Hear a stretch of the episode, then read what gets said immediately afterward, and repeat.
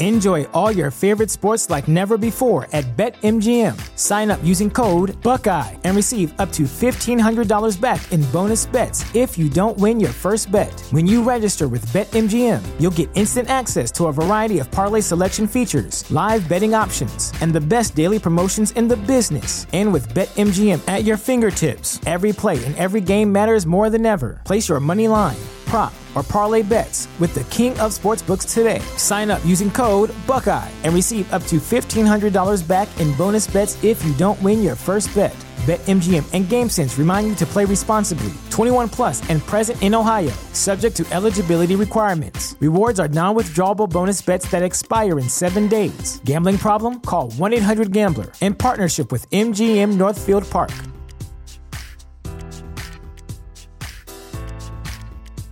¿No se merece tu familia lo mejor? Entonces, ¿por qué no los mejores huevos? Ahora, Egglands Best están disponibles en deliciosas opciones. Huevos clásicos, de gallina libre de jaula y orgánicos de Egglands, que ofrecen un sabor más delicioso y fresco de granja que le encantará a tu familia. En comparación con los huevos ordinarios, Egglands Best contiene la mejor nutrición como 6 veces más vitamina D, 10 veces más vitamina E y el doble de omega 3 y B12. Solo Egglands Best. Mejor sabor, mejor nutrición, mejores huevos. Visita egglandsbest.com para más información.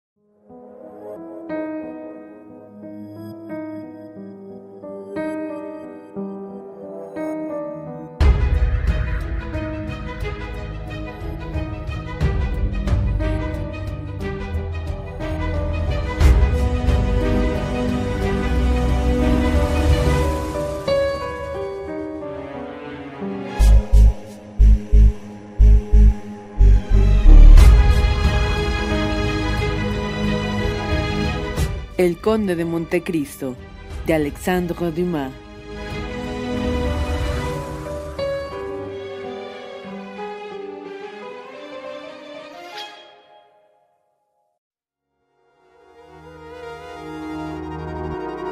Capítulo segundo. La fractura. Al día siguiente, el conde de Montecristo marchó efectivamente a Utsol con Ali, con muchos criados y con los caballos que quería probar. La entrada de Bertuccio, que volvía de Normandía con noticias de la casa y de la corbeta, determinó este viaje en el que el conde no pensaba la víspera. La casa estaba dispuesta y la corbeta hacía ocho días que se hallaba al ancla en una rada pequeña después de haber cumplido con las formalidades exigidas y pronta a darse de nuevo a la vela. El conde alabó el celo de Bertuccio, le dijo que se preparase a partir pronto, pues su permanencia en Francia podría durar un mes, Ahora, le dijo, puede que me sea necesario ir puede que me sea necesario ir en una noche desde París a Treport. Quiero ocho relevos de caballo en el camino para poder recorrer las cincuenta millas en diez horas. Su excelencia me había manifestado ya este deseo, respondió Bertuccio, y los caballos están prontos. Los he comprado yo mismo y los he colocado en los sitios más cómodos, es decir, en pueblecitos retirados, donde generalmente no pasa nadie. Está bien, dijo Montecristo. Quédate aquí un día o dos. Cuando Bertuccio iba a salir para dar las órdenes correspondientes a consecuencia de la conversación que había tenido con su amo, Bautista abrió la puerta y se presentó con una carta en la mano. ¿Qué trae? le preguntó el conde al verle llegar cubierto de polvo. No le he llamado según creo. Bautista, sin responder, se acercó al conde y le entregó la carta. Importante y urgente, dijo. El conde la abrió y leyó lo siguiente. Señor conde de Montecristo, debe saber que esta misma noche se introducirá furtivamente un hombre en su casa de los Campos Elíseos para sustraer varios documentos que cree están encerrados en el secreter que se halla en el gabinete de vestir. Se sabe que el señor de Montecristo tiene bastante razón para no recurrir a la intervención de la policía, lo que podría comprometer grandemente la persona que le da este aviso. El señor conde puede tomar sus precauciones, esconderse en el gabinete y hacerse justicia por su propia mano. Precauciones ostensibles o un aumento de criados alejarían ciertamente al malhechor y harían perder al señor de Montecristo la ocasión de conocer un enemigo que la casualidad ha hecho descubrir a la persona que le da este aviso, el cual ya no tendría ocasión de renovar en el caso de que saliendo con éxito el malhechor de esta primera tentativa intentase otra. El primer impulso del conde fue creer que se trataba de un burdo lazo tendido por los ladrones que señalaban un mediano peligro para exponerle a otro mucho mayor.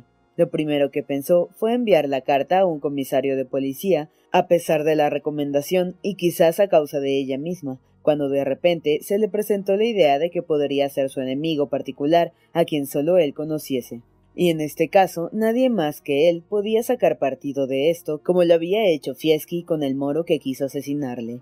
Ya conocen al conde nuestros lectores y es inútil decirles que las dificultades no lo abatían y la vida que había vivido y su resolución de no retroceder ante el peligro le habían dado ocasión de saborear los goces desconocidos a los demás hombres, goces que encontraba en la lucha que muchas veces sostenía contra la naturaleza que es Dios y contra el mundo que puede muy bien llamarse el diablo.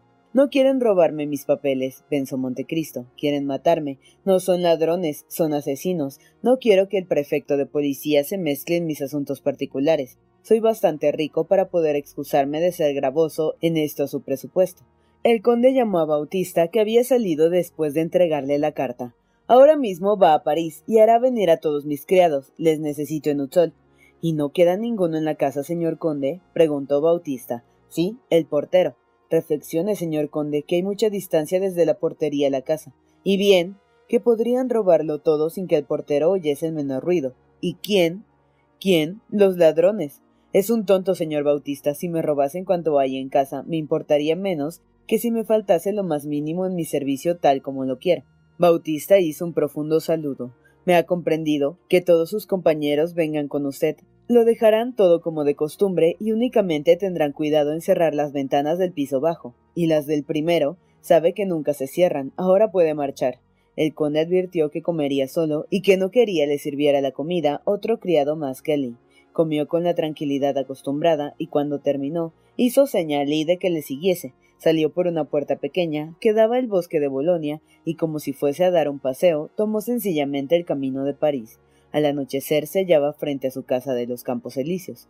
Todo se hallaba sumido en oscuridad, salvo el cuarto del portero, donde se veía el débil reflejo de una vela. Montecristo se arrimó a un árbol y con aquella mirada penetrante que todo lo descubría, examinó los árboles, las entradas y aun las calles próximas hasta que se convenció de que no había nadie emboscado. Se dirigió enseguida a la puerta secreta, entró apresuradamente con Alí, Subió por la escalera excusada, cuya llave tenía, entró en su dormitorio sin descorrer ni una cortina y sin que el portero pudiera pensar que había alguien en la casa que él creía vacía en aquel momento. Llegados al dormitorio, el conde hizo señas a de que se detuviese. Pasó enseguida al gabinete que examinó con cuidado. Todo estaba como de costumbre, el secretario en su sitio y la llave puesta. Dio dos vueltas a esta, volvió al dormitorio, quitó las anillas dobles del cerrojo y entró de nuevo. Entretanto, Alí ponía sobre la mesa las armas que el conde le había pedido, una carabina corta y un par de pistolas de dos cañones, seguras como pistolas de tiros. Armado de este modo, el conde tenía en sus manos la vida de cinco hombres. Serían las nueve, poco más o menos, cuando el conde y Alí tomaron un poco de pan y un vaso de vino generoso. Aquel levantó una puerta secreta que le permitía ver lo que pasaba en ambas habitaciones. Había traído sus armas y Alí en pie junto a él Tenía en la mano un hacha de abordaje, arábiga, como las que usaban los turcos en tiempos de las cruzadas. Por la ventana de enfrente, que estaba en el dormitorio, el conde podía ver lo que sucedía en la calle. Así transcurrieron dos horas. La oscuridad era completa y con todo, Alí, gracias a su naturaleza casi salvaje, y el conde a una cualidad adquirida, distinguían en medio de aquella oscuridad tan profunda las menores oscilaciones de los árboles del jardín. Hacía ya mucho tiempo que no se percibía luz en el cuarto del portero. Era de presumir que si se efectuaba el ataque proyectado, sería por la escalera y no por una de las ventanas. Según las ideas de Montecristo, los malhechores querían su vida y no su dinero. Pensaba, pues, que se dirigirían al dormitorio por la escalera o por la ventana del despacho. Las once y tres cuartos sonaron en un reloj de los inválidos. Un viento húmedo del oeste trajo el sonido de los tres golpes. Al concluir el tercero, el conde creyó oír un ruido casi imperceptible hacia el despacho. A este ligero rumor siguieron otros dos, otro después, y ya el conde estaba seguro de lo que era, cuando una mano firme y ejercitada se había ocupado en cortar los cuatro lados de uno de los cristales con un diamante. Montecristo sintió latir con más violencia su corazón, por acostumbrados que estén los hombres al peligro y por prevenidos que se hallen, conocen sin embargo, en el momento supremo, la diferencia que existe entre el sueño y la realidad, entre el proyecto y la ejecución. El conde hizo una señal y éste comprendió que el peligro estaba por la parte del despacho y dio un paso para acercarse a su amo. Este deseaba con impaciencia saber cuántos eran sus enemigos. La ventana en que estos trabajaban se hallaba situada frente al sitio desde donde el conde observaba el despacho. Sus ojos se fijaron pues en ella. Vio dibujarse una sombra en la oscuridad.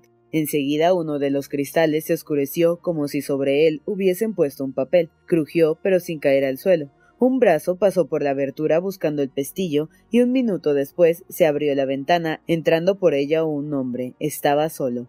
He aquí un pillo muy atrevido, pensó Montecristo. Entonces sintió que Alí le tocaba suavemente el hombro, se volvió y éste le indicó la ventana de enfrente que daba a la calle. Montecristo dio tres pasos hacia la ventana, conocía la fina sensibilidad de su servidor y efectivamente vio otro hombre que se separaba de una puerta, subía sobre un poste y procuraba ver lo que sucedía en el interior de la casa. Bien, dijo, son dos. El uno trabaja y el otro le guarda las espaldas. Hizo una señal a Lee para que no perdiese de vista al hombre de la calle, mientras él volvía al del despacho. El ladrón había entrado y procuraba reconocer el terreno, extendiendo hacia adelante sus brazos. Finalmente, después de orientarse, corrió a los cerrojos de las dos puertas que había en el despacho. Al acercarse a la del dormitorio, Montecristo creyó que iba a entrar y preparó una de sus pistolas, pero pronto se convenció de lo contrario por el ruido de los cerrojos. Era una medida de precaución únicamente. El visitante nocturno, que ignoraba que el conde había quitado los aros, podía creerse en toda seguridad y obrar tranquilamente. El hombre sacó de su bolsillo un objeto que el conde no pudo distinguir, lo puso sobre la mesa y se dirigió enseguida al secreter. Palpó el lugar de la cerradura y se convenció de que estaba cerrada. Pero venía prevenido. Pronto oyó el conde el ruido que produce un hierro contra otro y que provenía de un manojo de ganzúas con las que los cerrajeros suelen abrir las puertas y a las que los ladrones han dado el nombre de ruiseñores, sin duda por el placer que les causa el chirrido producido por ellas. Ah, ah, se dijo a sí mismo Montecristo, no es más que un ladrón. Pero el hombre, que en la oscuridad no podía encontrar el instrumento que necesitaba, recurrió al objeto que había puesto sobre la mesa, tocó un resorte y enseguida una luz pálida pero bastante viva iluminó la habitación. ¿Cómo? dijo Montecristo retrocediendo con un movimiento de sorpresa. Es. Alí levantó el hacha. No te muevas, le dijo Montecristo muy bajo. Deje el hacha, no tenemos necesidad de armas. Añadió algunas otras palabras, bajando más la voz, porque aun cuando imperceptible, bastó la exclamación que le arrancara su sorpresa para hacer que el hombre se quedara inmóvil como una estatua. El conde debió dar alguna orden a Lee, porque éste se retiró de puntillas, descolgó de la pared de la alcoba un vestido negro y un sombrero triangular. Entretanto, Montecristo se quitó la levita, la corbata y dobló el cuello de su camisa. Enseguida se le vio con una sotana y sus cabellos ocultos por una peluca tonsurada. El sombrero triangular le acabó de disfrazar completamente, cambiándole en un abate. El hombre que no había vuelto a oír nada se había levantado y mientras el conde concluía su metamorfosis, se había acercado al secreter, haciendo esfuerzos por abrirlo con la ganzúa. Trabaja, que para rato tienes, dijo el conde para sí, pues la cerradura no era de las comunes y el ladrón no conocía el secreto. Se dirigió a la ventana. El hombre que había visto subido en el poste había vuelto a bajar y se paseaba inquieto por la calle. Cosa extraña, en lugar de observar si venía alguien bien por la entrada de los Campos Elíseos, bien por el arrabal de San Honoré, parecía que solamente se ocupaba de lo que pasaba en casa del conde. Montecristo llevó la mano a la frente y una sonrisa se escapó de sus labios entreabiertos, y acercándose a Lee le dijo Quédate aquí, oculto en la oscuridad, y oigas lo que oigas, no salgas si no te llamo por tu nombre. Alí hizo con la cabeza señal de que había comprendido y que obedecería. Montecristo sacó entonces de un armario una vela encendida y en el momento en que el ladrón estaba más atareado con la cerradura, abrió la puerta sin hacer ruido, cuidando de que la luz que tenía en la mano diese toda de lleno en la cara del ladrón. La puerta se había abierto tan sigilosamente que éste no se dio cuenta y con admiración suya vio iluminarse de pronto el cuarto. Se volvió de repente.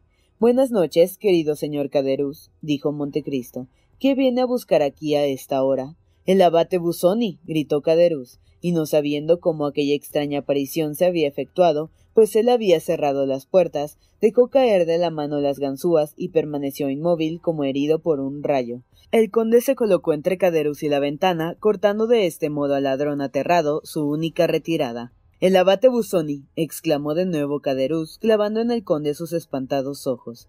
Y bien, sin duda el abate Busoni, respondió Montecristo, el mismo en persona, y tengo un placer en que me haya reconocido mi querido señor Caderus. Eso prueba que tiene buena memoria, porque si no me equivoco, hace diez años que no nos vemos. Aquella calma, aquel poder, aquella fuerza hirieron el ánimo de Caderus de un terror espantoso. El abate, el abate, murmuró, con los dedos crispados y dando diente con diente. Queremos, pues, robar al conde de Montecristo, continuó el fingido abate. Señor abate, decía Caderus, procurando acercarse a la ventana, que le interceptaba el conde. Le ruego que crea, le juro.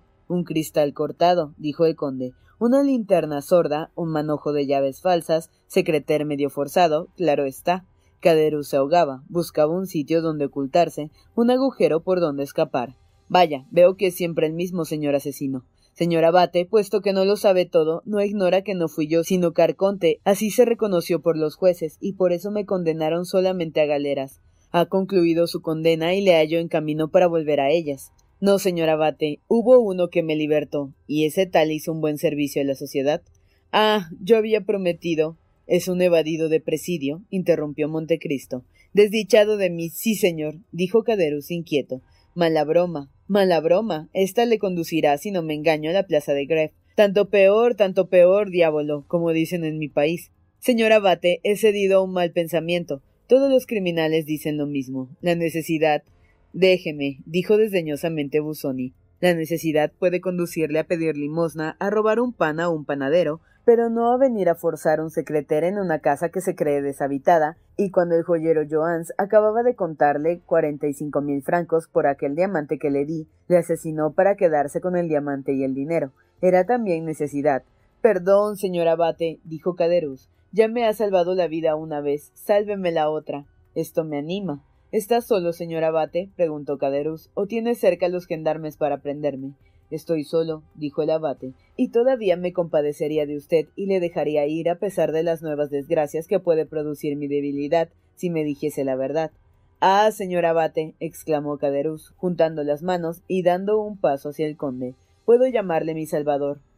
Dice que le libertaron de presidio. Sí, a fe de Caderus, señor abate. ¿Y quién fue? Un inglés. ¿Cuál era su nombre? Lord Wilmore. Lo conozco y sabré si dice la verdad. Señor abate, la he dicho. Ese inglés, pues, es su protector. No, pero lo es un joven corso, mi compañero en la cadena. ¿Y cómo se llama ese corso? Benedetto. Ese era su nombre de pila. No tenía otro, era un expósito. Y ese joven se fugó con usted. ¿Y cómo? Trabajábamos en San Madrier, cerca de Tolón. ¿Conoce San Madrier? Sí. Pues bien, mientras estaban durmiendo de las doce a la una. Forzados que duermen a siesta, compadézcanlos, dijo el abate. ¿Cómo? dijo Caderus. No se puede trabajar. No somos perros. Más valen los perros, dijo Montecristo. Mientras los otros dormían la siesta, nos alejábamos un poco, limamos nuestras cadenas con una lima que nos dio el inglés y escapamos nadando. ¿Y qué ha sido de Benedetto? No lo sé. Debes saberlo. No, en verdad no lo sé. Nos separamos en Yers. Y como para dar mayor peso a su afirmación, Caderus dio un paso hacia el abate, que permaneció inmóvil, siempre tranquilo e interrogador. Mientes, dijo Busoni con terrible acento. Señor abate, mientes. Ese hombre es aún tu amigo, y quizás te sirvas de él como tu cómplice. Oh, señor abate, ¿cómo has vivido desde que saliste de Tolón? Responde. Como he podido. Mientes, dijo por tercera vez el abate, con acento aún más imperativo. Caderus miró al conde aterrado. Has vivido, prosiguió éste, con el dinero que aquel hombre te ha dado. Y bien es verdad, Benedetto ha sido reconocido como el hijo de un gran señor. ¿Y cómo puede ser hijo de un gran señor? Hijo natural, ¿Y quién es ese gran señor? El conde de Montecristo, en cuya casa estamos. Benedetto, hijo del conde, respondió Montecristo, sorprendido a su vez. Es necesario creerlo, puesto que el conde le ha hallado un padre ficticio, le da cuatro mil francos todos los meses y le deja quinientos mil en su testamento. Ah, ah, dijo el falso abate, que empezaba a comprender. ¿Y cómo se llama ahora ese joven? Se llama Cavalcanti. Ah, es el joven que mi amigo el conde de Montecristo recibe a menudo en su casa y va a unirse en matrimonio con la señorita Danglars. Exacto. ¿Y puede consentir eso, miserable, usted que le conoce? ¿Y por qué quiere que impida a un camarada el hacer fortuna? dijo Caderus. Es justo. A mí me toca advertírselo. No haga eso, señor abate. ¿Por qué? Porque nos haría perder nuestra suerte. Y cree que para conservársela a unos miserables como ustedes me haría cómplice de sus engaños y sus crímenes. Señor abate, dijo Caderus aproximándose todavía más, lo diré todo. ¿A quién? Al señor Danglars. Trueno de Dios. exclamó Caderus, sacando de debajo del chaleco un cuchillo y dando en medio del pecho del conde. Nada dirás, abate. Con gran admiración de Caderuz, el puñal retrocedió con la punta rota en lugar de penetrar en el pecho del conde. Ignoraba que éste llevaba puesta una cota de malla. Al mismo tiempo, el fingido abate agarró con la mano izquierda la del asesino por la muñeca y le retorció el brazo con una fuerza tal que sus dedos se abrieron y el puñal cayó al suelo. Caderuz profirió un agudo grito, arrancado por el dolor, pero el conde, sin hacer caso, continuó torciendo el brazo del bandido hasta que se lo dislocó. Cayó primero de rodillas y después con la cara contra el suelo. El conde puso el pie sobre la mesa y dijo No sé lo que me detiene y por qué no le salto los sesos. Ay, perdón, perdón. gritó Caderos. El conde retiró el pie y le dijo Levántate. Caderos se levantó. Vive Dios. ¿Y qué puños tiene, señor abate? dijo Caderuz, tocando su lastimado brazo. ¡Qué puños! Silencio. Dios me ha dado la fuerza necesaria para domar a una fiera. He obrado en nombre de Dios. Acuérdate de esto, miserable, y perdonarte en este momento es servir aún los designios de Dios. Uf, dijo Caderus con el brazo dolorido. Toma esta pluma y papel y escribe lo que voy a dictarte. No sé escribir, señor abate. Mientes. Toma esa pluma y escribe. Caderus, dominado por aquel poder superior, se sentó y escribió. Señor, el hombre que recibe en su casa y a quien destina por marido de su hija, es un antiguo forzado que se escapó del baño de Tolón. Tenía el número 59 y yo el 58. Se llama Benedetto, pero ignora él mismo su verdadero nombre porque nunca ha conocido a sus padres. Ahora firma, continuó el conde, pero es que quiere perderme. Majadero, si quisiera perderte te llevaría el primer cuerpo de guardia y además es probable que cuando se entregue el billete ya nada tengas que temer. Firma pues. Caderus firmó. El sobre. Al señor barón Danglars, banquero, calle de la Chaussée d'Antin. Caderus escribió el sobre y el abate tomó la carta. Está bien, dijo. Ahora vete. ¿Por dónde? ¿Por dónde has venido? Quiere que salte por la ventana. Por ella entraste. ¿Medita alguna cosa contra mí, señor abate? Imbécil, ¿qué quieres que medite? ¿Por qué no me abre la puerta? ¿Y para qué despertar al portero? Dígame que no quiere matarme. Quiero lo que Dios quiere. Pero júreme que no me herirá mientras bajo. Eres infame y cobarde. ¿Qué quiere hacer de mí? Eso mismo es lo que yo me pregunto. Quise hacer de ti un hombre honrado y dichoso, y solo he hecho un asesino. Señor abate, dijo Caderus, haga la última prueba. Sea, dijo el conde. Sabes que soy hombre de palabra. Sí, dijo Caderus si vuelves a tu casa sano y salvo. ¿A quién tengo yo que temer si no es a usted? Si vuelves a tu casa sano y salvo, márchate de París, márchate de Francia, y en cualquier parte donde fueses, si te condujeses con honradez, te haré pasar una pensión para que puedas vivir, porque si llegas a tu casa sano y salvo. ¿Y bien? preguntó Caderus estremeciéndose. Creeré que Dios te ha perdonado, y te perdonaré también. Como soy cristiano, balbuceó Caderus retrocediendo, que me hace morir de miedo. Anda, vete, dijo el conde señalándole la ventana. Caderus, no muy tranquilo, a pesar de las promesas del conde, subió a la ventana y puso el pie en la escalera. Se detuvo temblando. Ahora baja, dijo el abate cruzándose de brazos. Caderus comprendió que nada había que temer y bajó. El conde acercó la luz de modo que podía distinguirse desde los campos elíseos al hombre que bajaba por la ventana y al que le alumbraba. ¿Qué hace, señor abate? Y si pasase una patrulla, apagó la vela. Caderus continuó bajando, pero hasta que sintió la tierra bajo sus pies, no se creyó completamente seguro. Montecristo volvió a su dormitorio y echando una rápida mirada hacia el jardín y a la calle, vio primero a Caderus, que después de haber bajado daba la vuelta por el jardín y plantaba su escala a la extremidad del muro para salir por distinta parte de la que entró. Entonces observó la presencia de un hombre que parecía esperar a alguien y corrió paralelamente la calle, viniendo a colocarse en el ángulo mismo por el que Caderus iba a bajar. Este subió lentamente la escala y llegando a los últimos tramos, asomó la cabeza por encima del muro para cerciorarse de que la calle estaba desierta. No se veía nadie ni se percibía el menor ruido. La una en el reloj de los inválidos. Caderus se colocó a horcajada sobre el muro, pasó la escala al otro lado y se preparó para bajar o mejor diremos, para dejarse resbalar por las cuerdas laterales de la escala, maniobra que ejecutó con una destreza que mostraba su costumbre en tales ejercicios. Pero una vez lanzado, le era imposible detenerse. En vano vio acercarse a un hombre cuando estaba a la mitad de la bajada, en vano vio levantar su brazo en el momento en que sus pies tocaban el suelo, antes de que hubiese podido defenderse, aquel brazo le desgarró tan fuerte puñalada en la espalda que abandonó la escala gritando ¡Socorro! Le dio una segunda puñalada en el costado y cayó al suelo gritando ¡Al asesino! Se revolcaba en la tierra y tomándole su asesino por los cabellos, le asestó un tercer golpe en el pecho. Quiso gritar y un esfuerzo produjo solamente un gemido sordo, saliendo por sus tres heridas un torrente de sangre. Viendo el asesino que no gritaba, le tomó de nuevo por los cabellos, le levantó la cabeza, tenía los ojos cerrados y la boca torcida. Le creyó muerto, dejó caer la cabeza y desapareció. Caderus le sintió alejarse, se levantó inmediatamente, se apoyó sobre el codo y con voz moribunda y haciendo el último esfuerzo, gritó Al asesino. me muero. Socórranme. señor abate. socórrame. La lúgubre voz atravesó las sombras de la noche, llegando hasta el conde. Se abrió la puerta de la escalera secreta, enseguida la pequeña del jardín, y Alí y su amo corrieron trayendo luces al sitio donde se hallaba el herido. Cadeus continuaba gritando con terrible voz Señor abate, socórrame, socórrame. ¿Qué ocurre? preguntó Montecristo. Socórrame, repetía Caderus. Me han asesinado. Aquí estamos. Valor.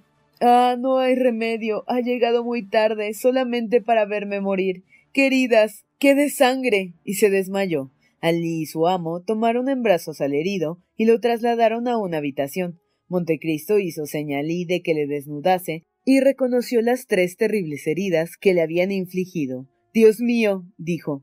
Dios mío, su venganza se retrasa algunas veces, pero entonces parece que baja del cielo más completa. Alí miró a su amo como preguntándose lo que debía hacer.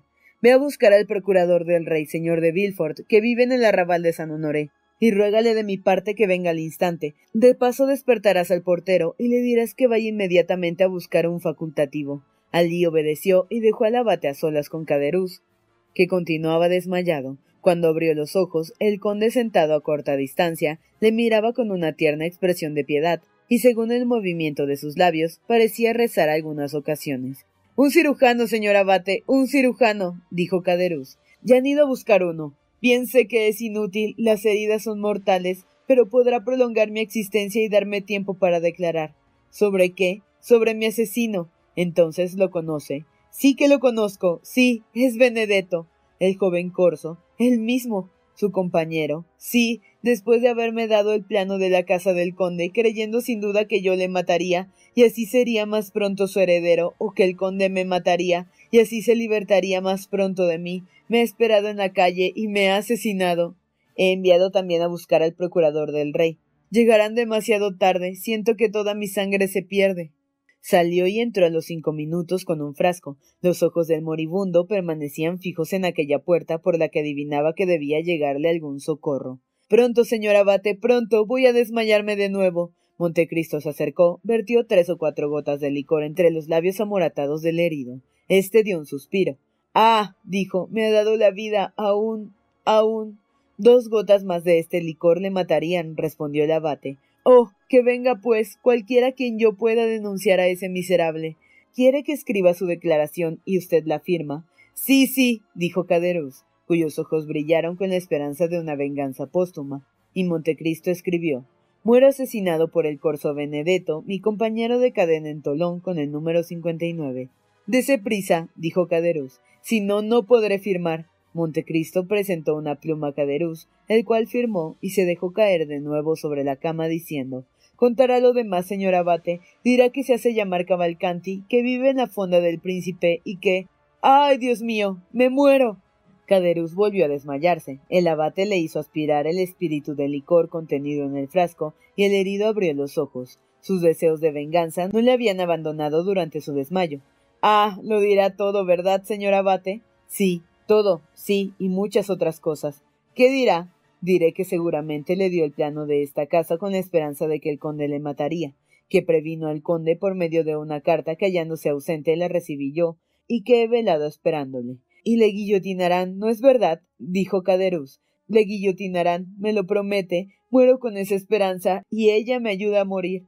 Diré, continuó el conde, que llegó detrás de usted, que lo esperó, y que cuando le vio salir corrió a la esquina del muro, desde el sitio en que se había ocultado. ¿Ha visto todo eso? Recuerde mis palabras. Si entras en tu casa sano y salvo, creeré que Dios te ha perdonado y te perdonaré. Y no me ha advertido, exclamó Caderus, procurando incorporarse sobre el codo. Sabía que iban a asesinarme al salir de aquí y no me ha advertido.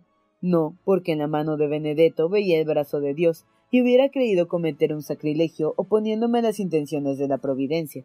La justicia de Dios. No me hable de ella, señor abate. Si existiese la justicia de Dios, muchos hay que merecen ser castigados y no lo son. Paciencia, dijo el abate con un tono que hizo estremecer al herido.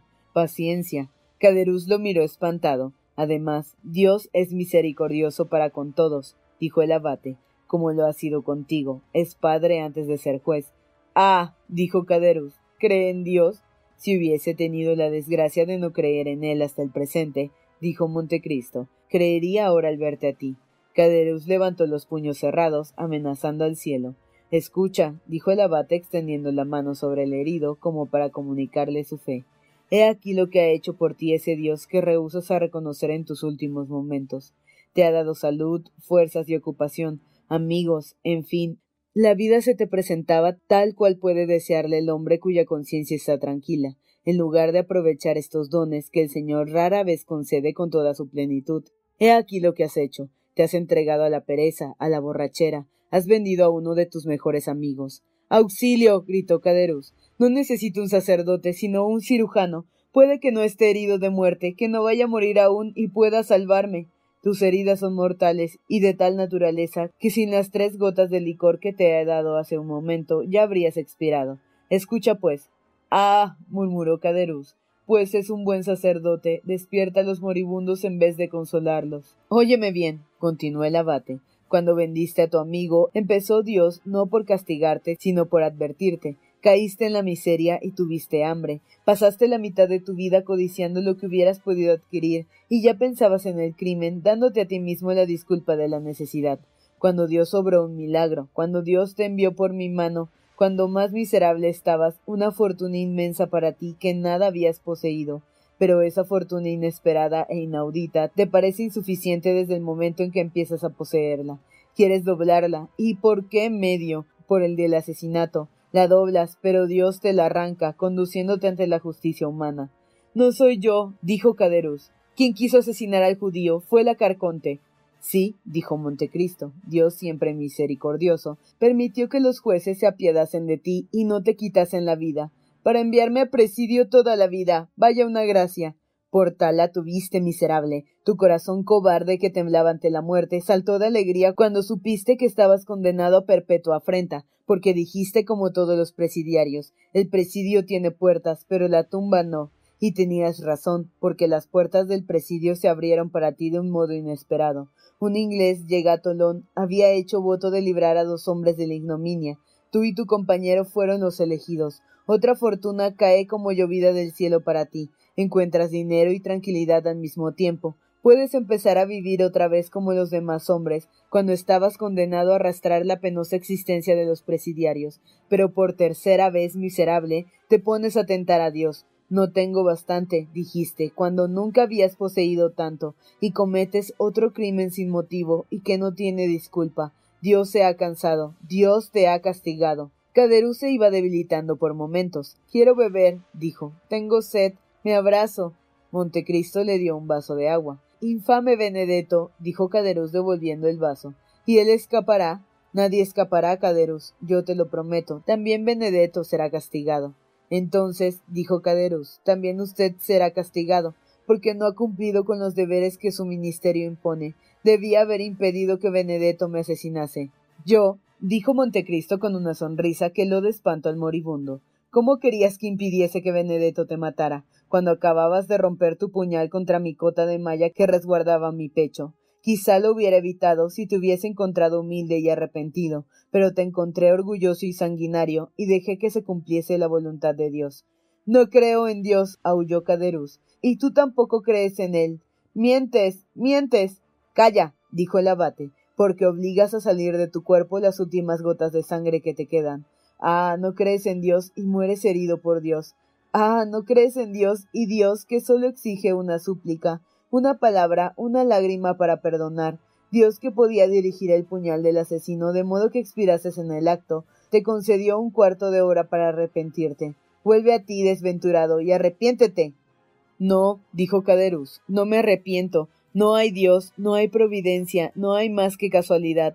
Hay una providencia, hay un Dios, dijo Montecristo, y la prueba la tienes en que estás tú ahí tirado, desesperado y renegando de Dios, cuando me ves a mí rico, feliz, sano y salvo, y rogando a ese mismo Dios, en quien tú tratas de no creer, en quien no obstante crees en el fondo de tu corazón. Pues entonces, ¿quién es usted? preguntó Caderus, clavando sus moribundos ojos en el conde. Mírame bien, dijo Montecristo, tomando la bujía y acercándosela a la cara. El abate. el abate Busoni.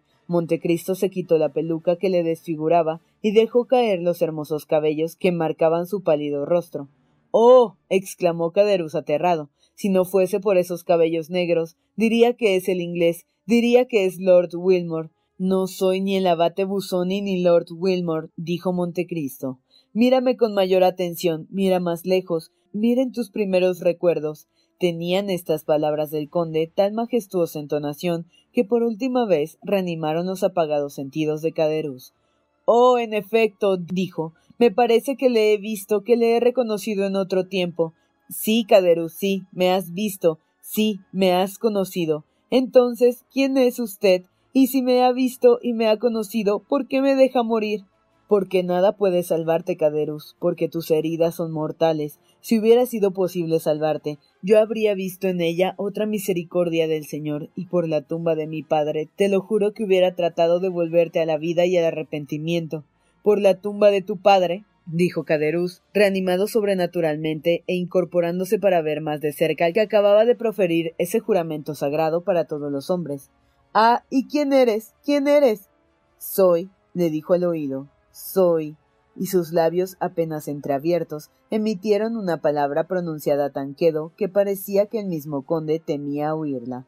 Caderus, que se había incorporado, extendió los brazos, hizo un esfuerzo para retroceder, y luego, juntando las manos y levantándose, haciendo un esfuerzo supremo, dijo Oh Dios mío, Dios mío, perdóname si existes, y eres el Padre de los hombres en el cielo y su juez en la tierra. Dios mío, Señor, por largo tiempo te he conocido. Perdóname, Señor, recibe mi alma. Y cerrando los ojos, Caderus cayó de espaldas y exhalando el último suspiro. La sangre se heló en la abertura de sus heridas. Había muerto. Uno, dijo misteriosamente el conde, con los ojos clavados en el cadáver, ya desfigurado por una muerte tan horrible. Diez minutos después llegaron el médico y el procurador del rey, conducidos uno por el conserje y el otro por Alí. Fueron recibidos por el abate Busoni, que estaba orando al lado del muerto. Durante quince días, el tema predilecto de las conversaciones de París fue la tentativa de robo tan audaz hecha en la casa del conde. El moribundo había firmado una declaración en la que señalaba a Benedetto como su asesino. La policía se encargó de la persecución del matador y lanzó contra él todos sus agentes. El cuchillo de Caderuz, la linterna sorda, el manojo de ganzúas y los vestidos, menos el chaleco, que no pudo hallarse, fueron depositados en la comisaría. El cadáver se transportó a la morgue. El conde decía a todos que esta aventura había sucedido mientras él estaba en su casa de Campo de Utzol, y que solamente sabía lo que le había contado el abate Busoni, que aquella noche, por una feliz coyuntura, le había pedido permiso para pasarle en su biblioteca, buscando varios libros raros que tenía en ella. Bertuccio palidecía cada vez que se nombraba en su presencia Benedetto, pero nadie tenía motivo para sospechar de su palidez. Bilford, llamado para verificar la existencia del crimen, se había encargado del asunto y proseguía la instrucción con la celeridad y el empeño que tenía en todas sus causas criminales. Más de tres semanas había transcurrido sin que las diligencias más activas produjesen resultados y empezaba ya a olvidarse la tentativa de robo y el asesinato del ladrón por su cómplice, para ocuparse del próximo enlace de la señorita Danglars con el conde Cavalcanti. El joven era ya recibido en casa del banquero como su futuro yerno. Se había escrito al señor Cavalcanti padre, que contestó aprobando este matrimonio y diciendo sentía que su servicio le impidiese ausentarse de Parma, por lo que se vería precisado privarse del placer de asistir al acto de su celebración. Al mismo tiempo, declaraba estar pronto a entregar el capital de los ciento cincuenta mil francos de renta. Se había convenido ya en que los tres millones se colocasen en casa del señor Danglars, el cual los haría producir. Varias personas procuraron infundir sospechas en el joven sobre la sólida posición de su futuro suegro, que había sufrido en la bolsa pérdidas de consideración, pero con un desinterés y confianza sublimes, desdeñó los avisos, teniendo la delicadeza de no decir una palabra sobre ello al señor Danglars, Así es que el varón adoraba al conde Cavalcanti. No le sucedía lo mismo a la señorita Eugenia Danglars. Su aborrecimiento instintivo al matrimonio le hizo acoger a Andrés como un medio para alejarse a Morcerf, y ahora que Andrés se formalizaba, sentía hacia él una visible repugnancia. Quizá el varón se dio cuenta de ello, pero no pudiendo atribuirlo más que a un capricho, hizo como si no lo conociese. Con todo, el retraso pedido por Beauchamp había tocado casi a su término. Morcerf por su parte, podía apreciar lo que valían los consejos de Montecristo. Cuando éste le dijo que dejase que las cosas marcharan por sí mismas, nadie había sospechado todavía del general, nadie había reconocido en el oficial que entregó el castillo de Yanina al noble conde que se sentaba en la cámara de los pares. Alberto no por esto se creía menos insultado, porque la intención de la ofensa existía ciertamente en las pocas líneas que le habían herido, Además, el modo con que Beauchamp había puesto fin a su entrevista había dejado un recuerdo muy amargo en su corazón. Acariciaba, pues, con toda su voluntad la idea de un duelo, del que pensaba, si Beauchamp consentía, ocultar la causa aún a sus testigos. No se había vuelto a ver a Beauchamp desde el día de la visita que le hizo Alberto, y a cuantos preguntaban por él se les respondía que estaba ausente por unos días. ¿Dónde había ido? Nadie lo sabía. Una mañana, Alberto vio entrar a su ayuda de cámara, que le anunció a Beauchamp. Estaba aún medio dormido, se frotó los ojos, dio orden para que se introdujese a Beauchamp en el salón del piso bajo, rogándole esperase un momento. Se vistió deprisa y bajó. Le halló paseando de un lado a otro del salón, pero al ver a Alberto se detuvo. El paso que da presentándose en mi casa sin esperar a que hubiese ido a la suya, como me proponía hacerlo hoy, me parece de buen agüero dijo Alberto. Dígame pronto, debo alargarle la mano diciéndole Beauchamp confiesa su falta y seamos amigos, o debo preguntarle cuáles son las armas que ha escogido. Alberto, respondió éste con una tristeza que llenó de asombro al joven. Sentémonos y hablemos. Creo, caballero, que antes de sentarnos debe responderme. Alberto, dijo el periodista, hay circunstancias en que la dificultad consiste cabalmente en la respuesta. Yo le haré que sea fácil repitiéndole la pregunta. ¿Quiere retractarse, sí o no? Morcerf, no puede uno contentarse con responder sí o no las preguntas que interesan al honor, la posición social y a la vida de un hombre como el señor teniente general conde de Morcerf, par de Francia. ¿Qué es entonces lo que se dice? Lo que yo voy a decir, Alberto, se dice, el dinero, el tiempo y la fatiga son nada cuando se trata de la reputación e interés de una familia. Se dice, es necesario más que probabilidades, es menester certezas para aceptar un duelo a muerte con un amigo. Se dice, si cruzo la espada o disparo una pistola sobre un hombre a quien durante tres años he apretado la mano como a un amigo, es necesario al menos que sepa por qué lo hago, para poder llegar sobre el terreno con el corazón en reposo y la tranquilidad de conciencia de que el hombre necesita cuando su brazo debe salvar su vida.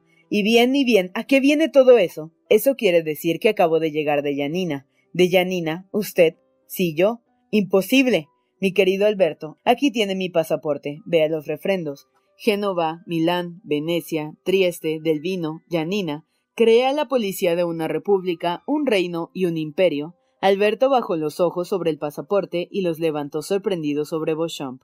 Ha estado en Yanina, dijo. Alberto, si hubiese sido un extranjero, un desconocido, un simple lord como aquel inglés que vino a exigirme una satisfacción hace tres o cuatro meses, y a quien maté para desembarazarme de él, no me hubiese tomado, como conoce, tanto trabajo. Pero he creído que le debía esta consideración. He empleado ocho días en ir, ocho en volver, cuatro de cuarentena y cuarenta y ocho horas que he permanecido en Yanina. Llegué anoche y aquí me tiene ahora. Dios mío, Dios mío, cuántos circunloquios, Beauchamp, y cuánto tarda en decirme lo que espero de usted. Es que en verdad, Alberto, diría que titubea. Sí, tengo miedo. Teme confesar que su corresponsal le engañó. Oh, deje el amor propio, Beauchamp, confiéselo, nadie puede dudar de su valor. Oh, no es eso, dijo el periodista, al contrario. Alberto palideció horriblemente, procuró hablar, pero la palabra expiró en sus labios. Amigo mío, dijo Beauchamp con el tono más afectuoso, crea que me consideraría dichoso al presentarle mis excusas y que lo haría de todo corazón, pero desgraciadamente.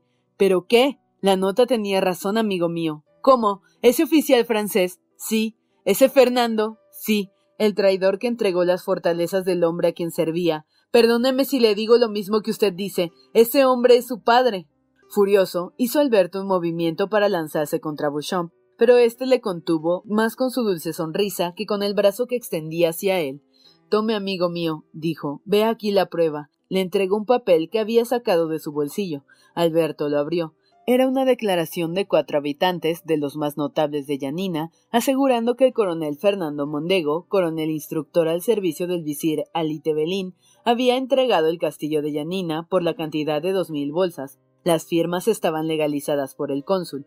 Alberto cayó aterrado sobre un sillón. Esta vez no le cabía la menor duda. Su apellido se hallaba escrito con todas sus letras. Así es que después de un momento de doloroso silencio, su corazón se oprimió, las venas de su cuello se hincharon extraordinariamente, y un torrente de lágrimas brotó de sus ojos. Beauchamp, que había mirado con profunda compasión al joven, se acercó a él y cediendo al dolor le dijo Alberto, me comprende ahora, ¿no es verdad?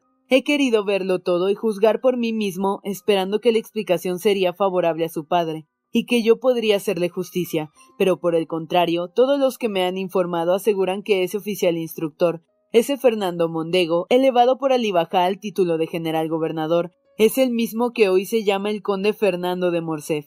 Entonces he corrido a usted, recordando que hace tres años me dispensó el honor de llamarme su amigo. Alberto, hundido en un sillón, ocultaba sus ojos con las manos, como si quisiese impedir que penetrasen hasta ellos la claridad del día. He corrido a usted, continuó Beauchamp, para decirle Alberto, las faltas de nuestros padres en esos tiempos de acción y de reacción no pueden llegar hasta sus hijos. Pocos han atravesado la revolución en medio de la cual hemos nacido, sin que su uniforme de soldado o su toga de juez hayan sido manchados de lodo o de sangre. Alberto, ahora que tengo todas las pruebas, ahora que soy dueño de su secreto, nadie en el mundo puede obligarme a un combate que estoy seguro de que su conciencia le echaría en cara como un crimen, pero lo puede exigir de mí. Vengo a ofrecérselo. Quiere que desaparezcan estas pruebas, estas revelaciones, estas declaraciones que solo yo poseo. Este espantoso secreto quiere que permanezca oculto entre los dos. Confíe en mi palabra de honor, nunca saldrá de mis labios. Diga, Alberto, lo quiere, Diga, lo quiere amigo mío. Ah, noble corazón, exclamó Alberto dando un brazo a Beauchamp. Tome, dijo Beauchamp, presentando los papeles a Alberto. Vamos, dijo Beauchamp, tomándole ambas manos. Ánimo, amigo mío. Pero ¿de dónde salió esa primera nota insertada en su periódico? dijo Alberto. Hay en todo esto un odio secreto, un enemigo invisible. Y bien, razón de más, Alberto, que desaparezcan de su rostro todas las señales de conmoción. Lleve este dolor dentro de usted como la nube lleva en su seno la desolación y la muerte, secreto fatal que solo se reconoce cuando se desencadena la tempestad. Reserve sus fuerzas, amigo mío, para aquel momento, si llegase. Pero cree que no hemos concluido aún, dijo Alberto. Yo nada creo, amigo mío, pero al fin todo es posible. Este los recibió con mano convulsiva, los apretó, los iba a romper, pero temiendo que el viento se llevase la más pequeña partícula y ésta viniese un día a darle en la frente, se fue a la bujía que ardía y quemó hasta el último fragmento. ¿Qué? preguntó Alberto viendo que Beauchamp titubeaba. Querido amigo, excelente amigo, exclamaba Alberto. ¿Piensa todavía casarse con la señorita de Danglars? ¿Por qué me hace esa pregunta en este momento, Beauchamp? Porque creo que la consumación de ese matrimonio tiene relación con el objeto que nos ocupa en este instante. No, dijo Alberto, mi matrimonio se ha deshecho. Y bien, dijo Beauchamp, ¿qué más hay aún? Hay, respondió Alberto, una cosa que ha destrozado mi corazón. Escúcheme, Beauchamp, no se separa uno así en un momento de aquella confianza, de aquel orgullo que inspira a un hijo el nombre sin mancha de su padre. Ay, Beauchamp, Beauchamp, ¿cómo me acercaré yo ahora al mío? Retiraré mi frente cuando acerque a ella sus labios, mi mano cuando la suya vaya a tocarla. Créame, soy el más desgraciado de los hombres. Y mi madre, mi pobre madre, dijo Alberto fijando sus ojos llenos de lágrimas en el retrato de su madre. Alberto, le dijo, si quieres seguir mi consejo, vamos a salir. Un paseo al bosque de Bolonia en faetón o a caballo le distraerá. Almorzaremos juntos en cualquier parte, y se marchará después a sus asuntos y yo a los míos. Con mucho gusto, dijo Alberto. Pero salgamos a pie. Me parece que el cansancio me hará bien. Sea, dijo Beauchamp, y los dos amigos salieron a pie, siguiendo el boulevard hasta llegar a la Magdalena. Ya que estamos en camino, dijo Beauchamp, vamos a visitar a Montecristo. Él le distraerá. Es un hombre admirable para serenar los espíritus. Jamás pregunta, y según mi modo de pensar, las personas que jamás preguntan son las que con más habilidad consuelan. De acuerdo, respondió Alberto. Vamos a su casa. Ya sabe que le aprecio.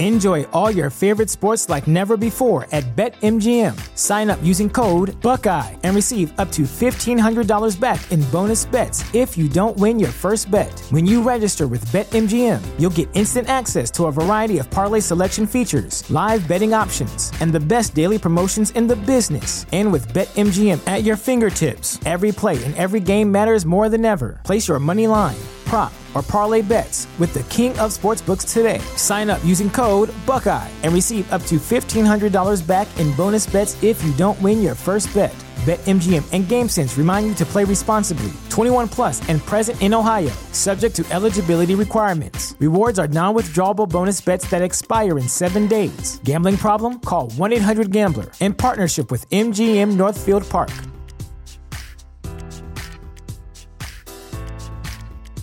¿Te preocupas por tu familia? Entonces, ¿por qué darles solo huevos ordinarios cuando pueden disfrutar de lo mejor? Eggland's Best, los únicos huevos con ese delicioso sabor fresco de granja, además de la mejor nutrición, como 6 veces más vitamina D, 10 veces más vitamina E y 25% menos de grasa saturada que los huevos regulares, además de muchos otros nutrientes importantes. Así que, dales los mejores huevos. Eggland's Best, mejor sabor, mejor nutrición, mejores huevos. You know how to book flights and hotels. All you're missing is a tool to plan the travel experiences you'll have once you arrive.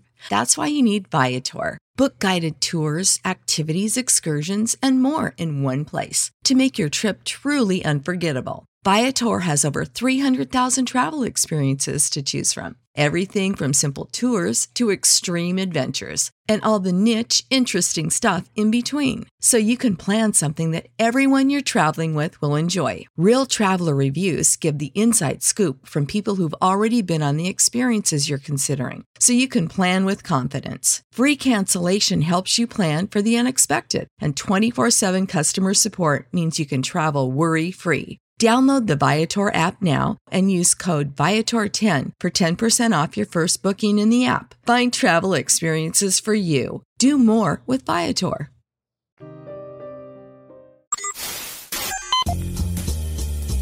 No te pierdas la continuación de esta historia.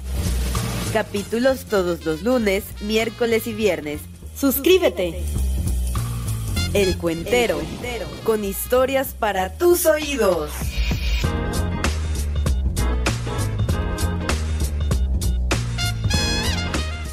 Support for this podcast and the following message come from Corient. Corient provides wealth management services centered around you. They focus on exceeding your expectations and simplifying your life. Corient has been helping high achievers just like you enjoy their lives more fully, preserve their wealth, and provide for the people, causes, and communities they care about. As one of the largest integrated fee only registered investment advisors in the U.S., Corient has deeply experienced teams in 23 strategic locations. Corient has extensive knowledge spanning the full spectrum of planning, investing, lending, and money management disciplines. Leverage Corient's exclusive network of experts to craft custom solutions designed to help you reach your financial goals, no matter how complex they may be. Real wealth requires real solutions. For more information, connect with a wealth advisor today at corient.com. That's C O R I E N T.com. Corient.com. When you visit Arizona, time is measured in moments, not minutes. Like the moment you see the Grand Canyon for the first time. Visit a new state of mind. Learn more at hereyouareaz.com.